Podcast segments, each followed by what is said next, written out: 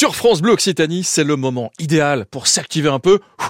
On s'échauffe les bras, les jambes. Bon, on va y avoir du sport, hein, comme chaque matin, je vous le dis, c'est bienvenue au club. Salut Théo Gimeno. Salut France, salut tout le monde. Alors dans Bienvenue au club, on vous présente un sport et un ou plusieurs clubs qui le pratiquent ici sur le Midi toulousain. Ouais. Aujourd'hui, il s'agit d'un sport collectif, un sport d'équipe où euh, si on se la joue perso, de 1, bah, c'est mal. Et puis de 2, c'est quasiment impossible de jouer tout seul. Vous allez comprendre pourquoi. Ce serait hyper bizarre. D'accord. Il y a de la course dedans, dans ce sport, du démarquage, de la précision. Alors ça vous aide vachement parce que ça Mm. ressemble à la plupart des sports Oui, collectifs. jusque-là, je vois pas. Mais il y a un détail qui trompe pas, c'est? Ça se pratique avec un frisbee. Un frisbee? Est-ce que vous avez le nom de ce sport? Vous voyez où on s'envoie ce fameux frisbee? Pas du tout. Pas du tout? Ah ben on parle de l'ultimate. Ultimate, ça vous dit rien? L'ultimate, mais bien sûr. Ah oui. Ça vient d'où? Je suis sûr que ça vient encore des, des, des Anglais. Des Anglais, c'est un, C'est c'est un Anglais. des Anglais. Non, pas du tout. C'est des Américains. Ah. Alors c'est pas tout à fait pareil. Déjà, l'élément principal, le frisbee, est américain. Lui, il a été inventé par Walter Frederick Morrison, un ancien militaire, en 1955, en forme un peu de secoupe volante, parce que c'était la mode à l'époque de ces histoires un petit peu d'ovni.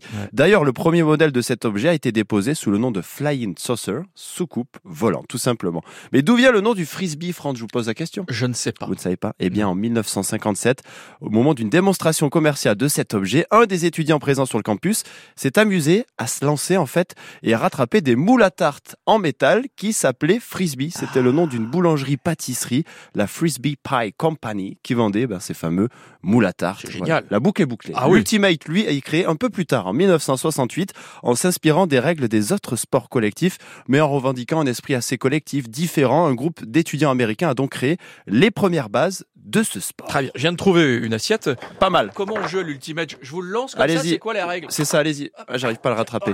Il faut un frisbee, deux équipes qui s'opposent sur un terrain en herbe, et l'objectif, ben, c'est de marquer des points en progressant sur ce terrain par des passes vers la zone d'embut adverse, et donc de réceptionner ce disque que vous avez posé sur le côté, France. C'est pas bien. Faut donc remonter tout le terrain sans se déplacer avec le disque à la main. Sinon, là, il y a, il y a faute. Les défenseurs, eux, doivent vous empêcher bah, dans cette progression, sans contact. C'est un peu un sport euh, de fair play parce qu'il faut s'auto-arbitrer. Ah oui, c'est bien ça. Ouais, c'est bien. ouais, il faut, le il faut point être fair pour play. moi, il est pour moi le point. C'est ça, faut être fair play, sinon ça peut vite partir un petit peu en cacahuète. La compétition est donc encouragée, mais jamais au dépens du respect entre joueurs, de l'acceptation des règles et du plaisir de jouer. C'est un peu la base de l'Ultimate. D'ailleurs, si vous voulez essayer l'Ultimate, France, c'est vous qui nous écoutez, le TUC, le Toulouse Université Club, vous souhaite le bienvenu au club d'Ultimate.